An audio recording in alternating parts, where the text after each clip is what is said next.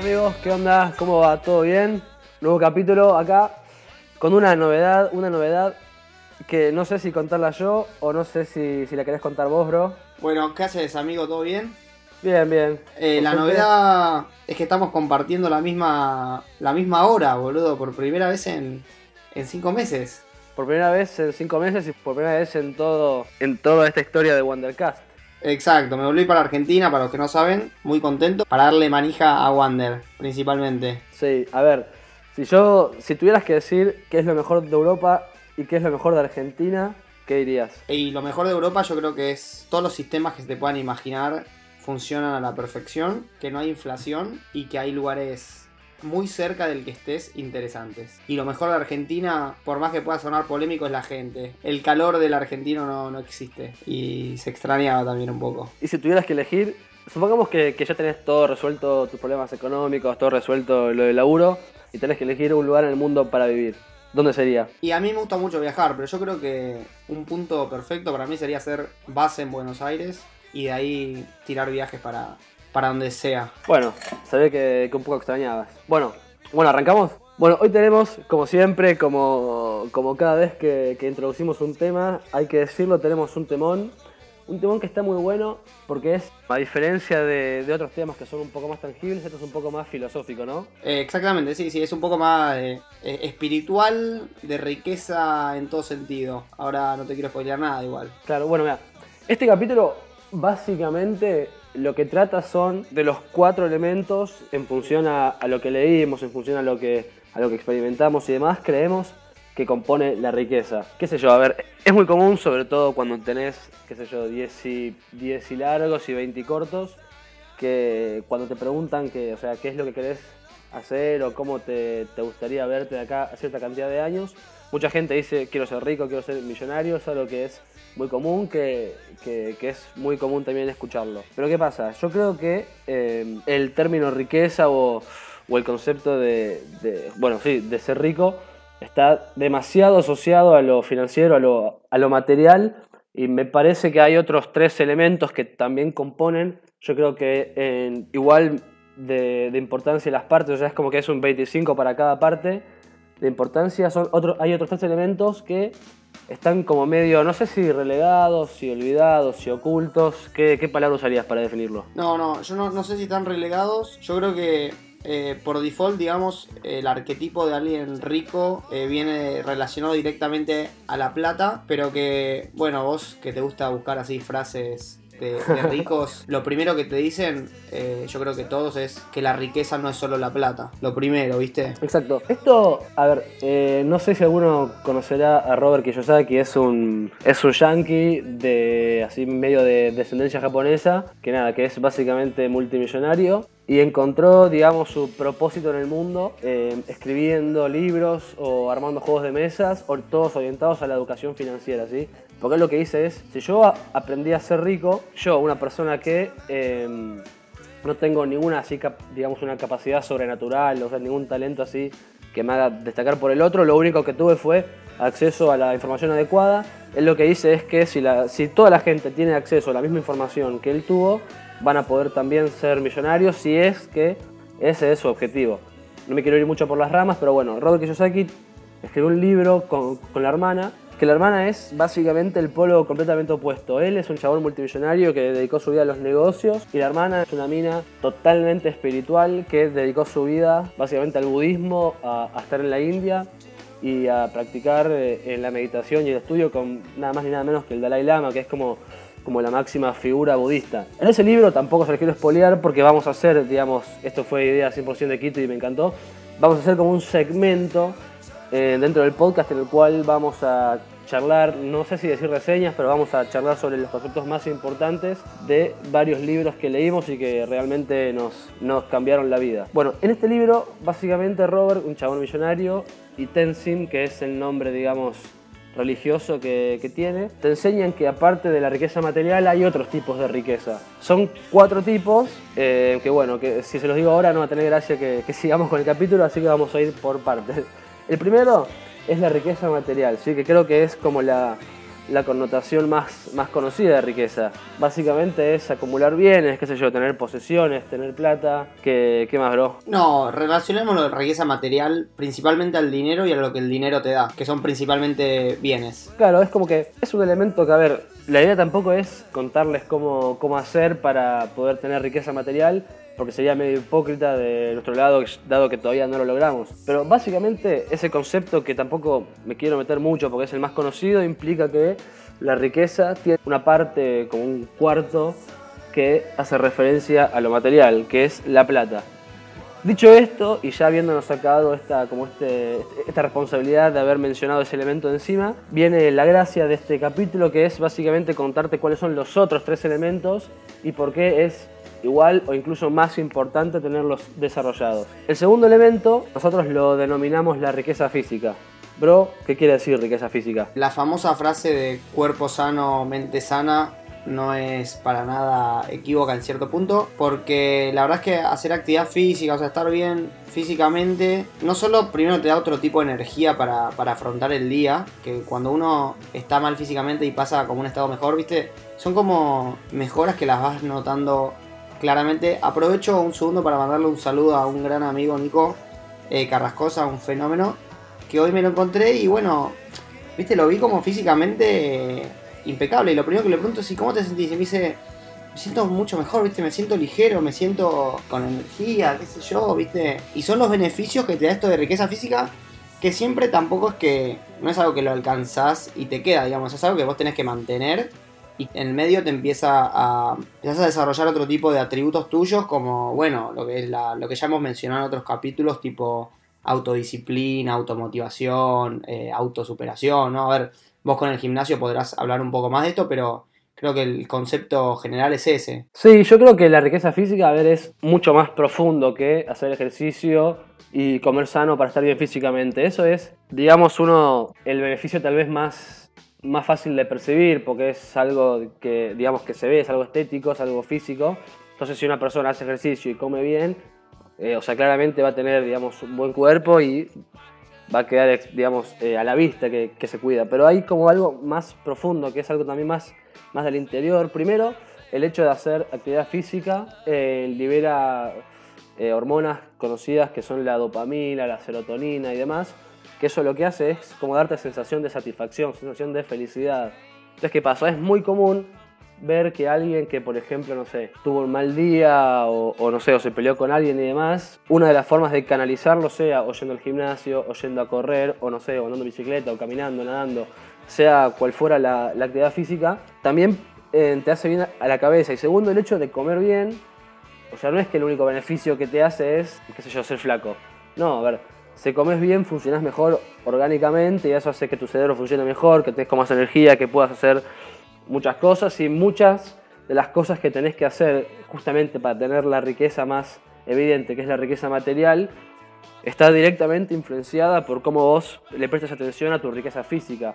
Por eso decimos que es en todo igualmente importante, porque si son cuatro elementos que componen el mismo concepto que es riqueza, quiere decir que entre todas se retroalimentan. Claro, a ver, son, son cuatro columnas que mantienen una, un edificio, digamos, ¿no? Siendo algo, absurdo. Totalmente. Mira, hay una frase que es muy buena a mí. Siempre nosotros lo que hacemos antes de armar un capítulo, bueno, no siempre, pero muchas veces, es hacer un artículo previo en el blog como para que este contenido que, que damos, digamos, en, formato audiovisual, tanto en, en Spotify como como en las redes, en que también escrito por si alguien es mejor, digamos, reteniendo información mediante la lectura. Y siempre hacemos artículos que están en el blog de, de la página Wanderad. Y a nosotros nos gusta mucho poner frases en los artículos porque generalmente están relacionadas y generalmente los dicen personas que tienen como una aprobación social, que son como líderes de opinión. Y hay unas frases que, eh, muy linda que dice Oscar Wilde, que es que la riqueza ordinaria puede ser robada, pero las reales no. En tu alma hay cosas infinitamente preciadas que no se te pueden quitar.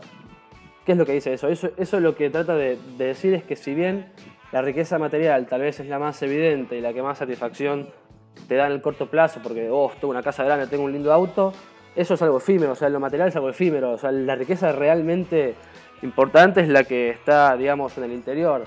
Bro, me puse medio, medio espiritual, creo que esta es tu área. No, no, no, eh, me parece que te estás adelantando al, al cuarto elemento, así que no te voy a escuchar y voy a pasar al tercer elemento, que es la riqueza emocional. A ver, ¿qué es eso? La riqueza emocional es amar, no amar como uno pensaría directamente amar a tu novia o amar a tu vieja, sino amar, amar a la vida, ¿no? Porque amar en realidad es empezar a sentir otro tipo de cosas con, como decía, ¿no? No solo relaciones de, con, con seres humanos, sino otro tipo de relaciones que puedes tener con cualquier lado del tipo de respeto, o sea, una conexión y también cierto sentido de como generar una especie de libertad estando con, otros, ¿no? Hay muchas personas, sobre todo eh, en estos libros que, estuvimos leyendo, que definen al amor como el sentimiento supremo.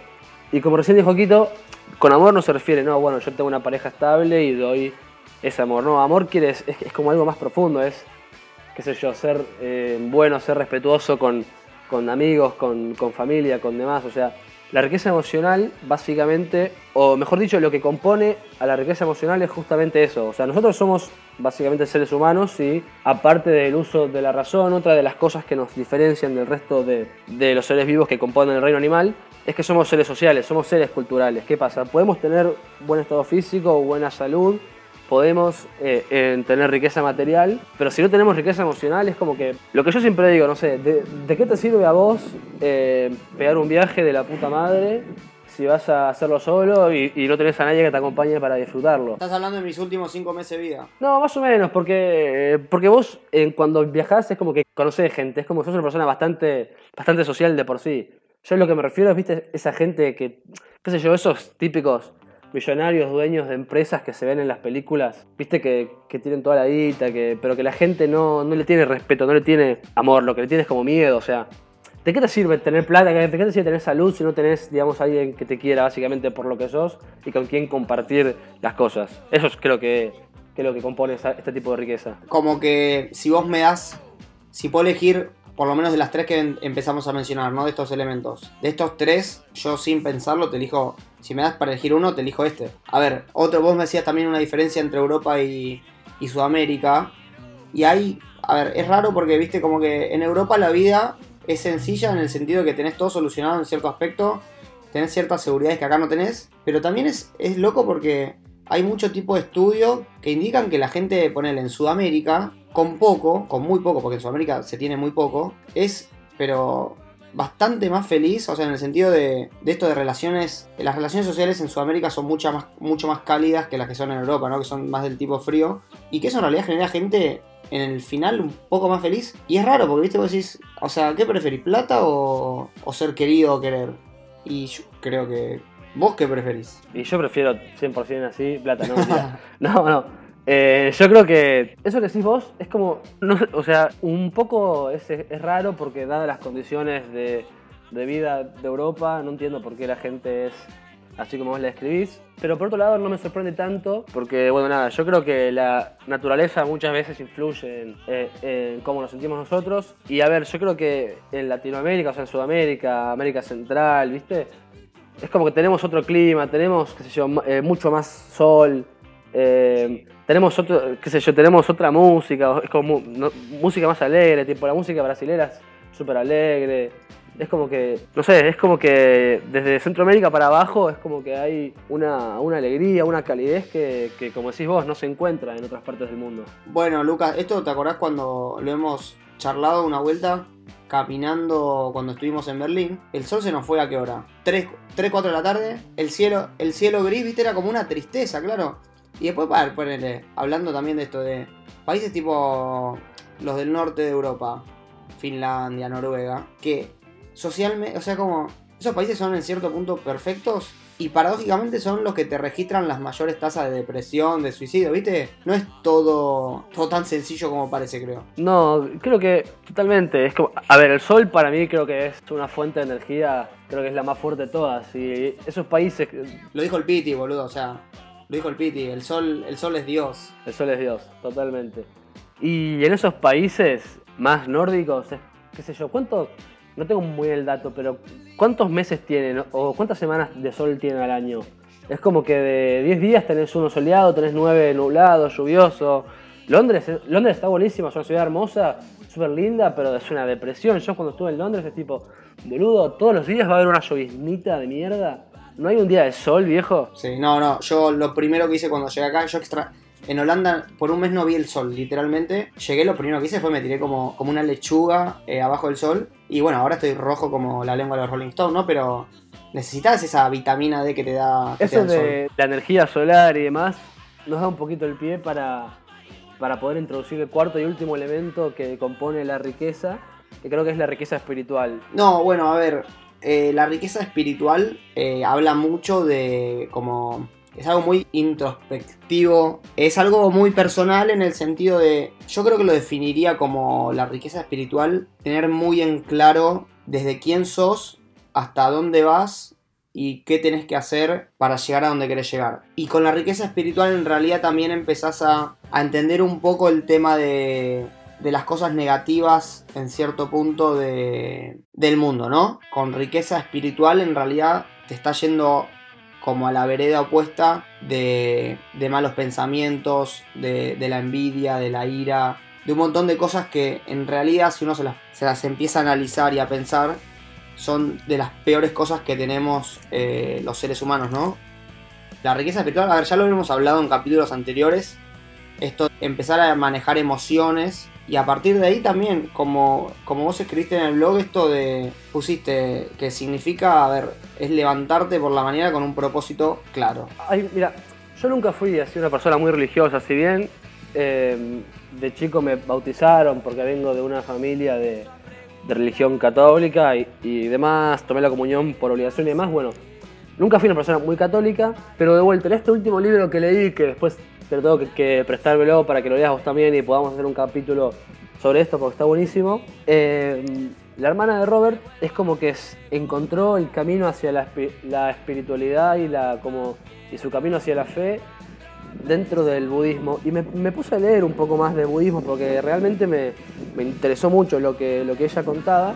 Y es como que decía que, digamos, que la riqueza espiritual, básicamente lo que te dice es que, que es como eh, llegar al nirvana, que, a la iluminación. Es como que el nirvana no es ni un lugar físico, sino que es como un, eh, a ver cómo lo puedo decir, es como un estado mental de, digamos, de liberación de todos los males, por así decirlo, que son los pensamientos que vos recién mencionaste, la ira, la envidia. Y es como que básicamente los pensamientos negativos de, no sé, o no puedo hacer esto, o la vida es una mierda, o el mundo es así, es como que todo eso lo eliminás y llegás como a un estado de, de paz interior y de, y de tranquilidad, que bueno, que vuelve esta riqueza, creo que eh, la más importante de las cuatro, o no sé si la más importante, pero la más fuerte, porque si vos tenés esta, esta riqueza, digamos, eh, eh, endeble, endeble, por más que las otras tres las tengas bien, no, no, no las vas a poder disfrutar del todo. O sea, si vos te levantás un lunes, puteando porque es lunes, y el martes ya deseas que sea viernes, o si vos estás casado con tres hijos, pero te levantás a la mañana, mirás a tu costado y decís, no soy feliz con, con la persona que tengo al lado, es como que, y qué sé yo, o sea, ¿de qué te sirve todo esto? Onda? Si vos, vos en tu, en tu, qué sé yo, en tu interior no, no estás bien. Lo que te da también en Lucas, esto de la espiritualidad, de, o sea, a esto llegás, como decís vos, ¿no? O sea, un poco con lectura, meditando, haciendo otro tipo de cosas. Pero también uno de, los beneficios que te da esto cuando empezás a, a meterte es empezar a aprovechar mucho más el momento de ahora, ¿no? O sea, yo ahora estoy grabando el podcast con vos y es mi única preocupación y lo estoy disfrutando y lo estoy haciendo, o sea, con lo mejor que tengo, ¿entendés? Es poder empezar también a dominar ese tipo de cosas. Que si uno se lo pone a pensar, si uno es como que puede lograr incorporar justamente esa capacidad de vivir todo el tiempo en el presente, es como que la vida es prácticamente infinita. Es, es, tremendo, porque si vos todo el tiempo sos consciente de, de- de que estás viviendo en el segundo en el que estás viviendo, no sé, onda, ¿qué, qué más necesitas? Y si encima, y si encima vos sos feliz viviendo cada segundo, es como que ya está, boludo. ¿Qué, ¿qué más hace falta en la vida, no? Obviamente, esta, a ver, la riqueza espiritual es, eh, es un camino que no es que tiene fin, no es que yo un día me levanto y digo, "Upa, onda, que, que- creo que ya soy rico espiritualmente. No, este es un, o sea, es una búsqueda constante, es justamente una de las cosas que dicen es encontrar a tu familia espiritual que, o sea, muchas veces no tiene nada que ver con tu familia biológica, sino que es la gente con la que compartís valores, con la que compartís ideales y demás, que es la gente básicamente con la que vos elegís estar, onda. Se trata también de dar saltos de fe, onda, de decir, bueno, yo no estoy muy seguro de cómo se hace esto, pero tengo algo adentro que me dice, lo tengo que hacer y vos lo haces. Y en el medio es como, es que vas aprendiendo a hacerlo para no morirte. Es como que todas esas cosas son eh, las pequeñas cosas que te vas a encontrar, qué sé yo, esa espiritualidad que todos necesitamos. Pero de vuelta, es un camino, qué sé yo, que, que no tiene fin, no sé. Muy poca gente llega, digamos, a ese estado de iluminación. Sí, muy poco. muy- estamos hablando de los monjes que se, se internan en la punta. Sí, sí, se internan en la punta del Everest y no comen por 27 meses, ¿viste? Los pibes chochos eh, con los ojos cerrados. Pero bueno. Que hacen es meditar y leer, onda, y sí, así es muy fácil. Sí, pero se puede llegar. A ver, a ese punto de nirvana, probablemente los mortales como nosotros nunca lleguemos. Pero sí es probable, o sea, a través de, de la meditación y otro tipo de cosas, empezar a, a sacarle más el jugo a, a vivir en el momento. Totalmente, y aparte eso de meditar y demás te hace hacer un viaje introspectivo que en definitiva también te va a ayudar a saber qué es lo que realmente querés para tu vida si es que todavía tenés dudas, onda. Y nunca es tarde tampoco para, para empezar a meditar, nunca es tarde para, para dar un giro 180 grados en tu vida, qué sé yo. Bueno, bro, ¿queda, queda algo más para decir? ¿Cuánto nos extendimos? Porque ahora que no tengo 25 minutos. Ahora que no tengo el reloj enfrente es como, che, no sé si nos estamos yendo por las ramas, no, no sé nada. Yo puedo hablar, yo puedo hablar indefi- eh, digamos, indefinidamente. Ya lo sé, ya lo Pero no, no, creo que quedó todo dicho. La verdad que quedó todo dicho. ¿Qué te he dicho? Bueno, creo que este fue un buen capítulo. Está bueno, está bueno que ahora. Lo que tenemos que empezar a lograr es tratar de grabar cuando, cuando nos juntamos. Porque ayer nos juntamos y una de las cosas que vamos a hacer era grabar, pero tirando- bueno. Sí, Una cosa llevó a la lago, otra, claro. Estaba, estaba, había un sol de vino, nos tiramos al lago y fue tipo, bueno. Total, ya estamos acostumbrados a grabar a la distancia, es como que ya fue. Pero bueno, el próximo, próximo paso es filmarnos a los dos, digamos, presencialmente. Creo que va a ser un buen salto. ese. Bueno, amigo, Bueno, bro, te mando un abrazo, un abrazo a todos y gracias como siempre por escucharnos. Nos vemos la semana que viene en el próximo capítulo. Ciao ciao. Ciao ciao.